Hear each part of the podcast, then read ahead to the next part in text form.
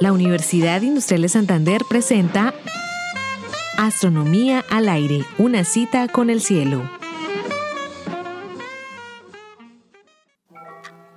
Ahora presentamos El tiempo, gran escultor. El tiempo es el único misterio esencial. Al menos eso escribió Jorge Luis Borges. Para entender la naturaleza íntima de esta sustancia elusiva que nos devora y que a la vez nos da vida, la humanidad ha inventado mitos y religiones, poemas y ciencias. Ríos heraclitanos en los que no nos bañamos dos veces.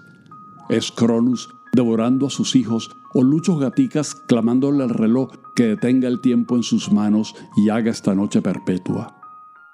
Es el tiempo bifurcándose perpetua y borgianamente hacia innumerables futuros, o implacable y siempre dejándonos una huella triste si le creemos a Pablo Milanés. El tiempo como objeto del pensamiento entra en la historia de las ideas revestido de un esplendor casi divino, ligado a las recurrencias de los astros, pero también a las pulsiones y ritmos vitales y cotidianos. Es tan solo hacia el siglo XVII cuando se comienza a forjar una idea simplificada de nuestras vagas y subjetivas nociones de tiempo. De la mano de los hermosos y cada vez más precisos relojes de la época, la tensión entre la concepción cíclica y la noción lineal del tiempo fue cediendo terrenos en aras de esta última. Newton habría de lograr para el tiempo lo que los griegos habían hecho para el espacio con el desarrollo de la geometría. El tiempo ha entrado en los predios de la ciencia. El tiempo newtoniano, concebido como una recta infinita en la que cada punto corresponde a un instante, le permitió a Newton inventar el cálculo diferencial, base de su teoría de movimiento. El tiempo, de acuerdo con la teoría newtoniana, es el mismo para cualquier observador, es absoluto. Desdeñoso del placer o del dolor, solo transcurre, diría Octavio Paz. Esta concepción del tiempo habría de ser profundamente alterada por Einstein al entender la velocidad de la luz como una constante universal insuperable. El lapso entre dos eventos deja de ser absoluto para depender del movimiento del observador.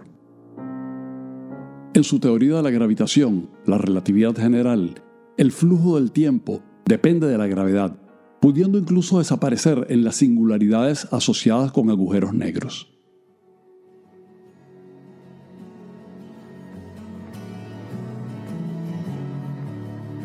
Una característica peculiar de las leyes fundamentales que rigen el mundo físico es que son reversibles, no distinguen entre pasado y futuro. Sin embargo, sabemos que la realidad nos impone un flujo irreversible del tiempo.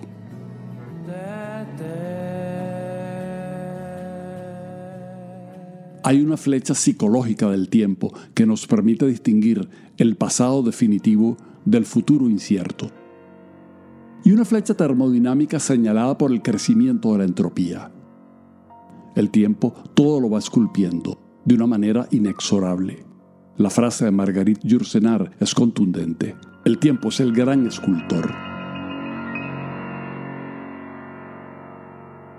Es el tiempo mirado íntimamente, discreto y no continuo, y lo percibimos como un continuo fluir por la escala de nuestros sentidos, como ocurre con el cine.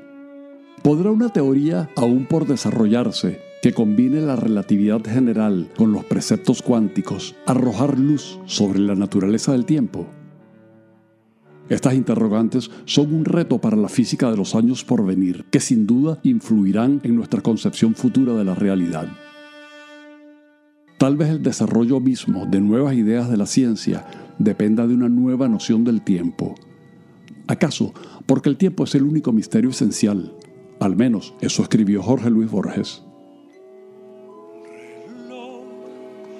No marques las horas,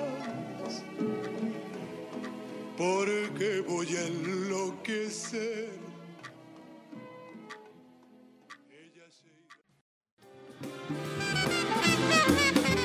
Realización Astronomía al aire. Narración edición Héctor Rago. Grabación Jairo Campillo, equipo radio de Lewis Comunicaciones. Twitter, arroba astro al aire.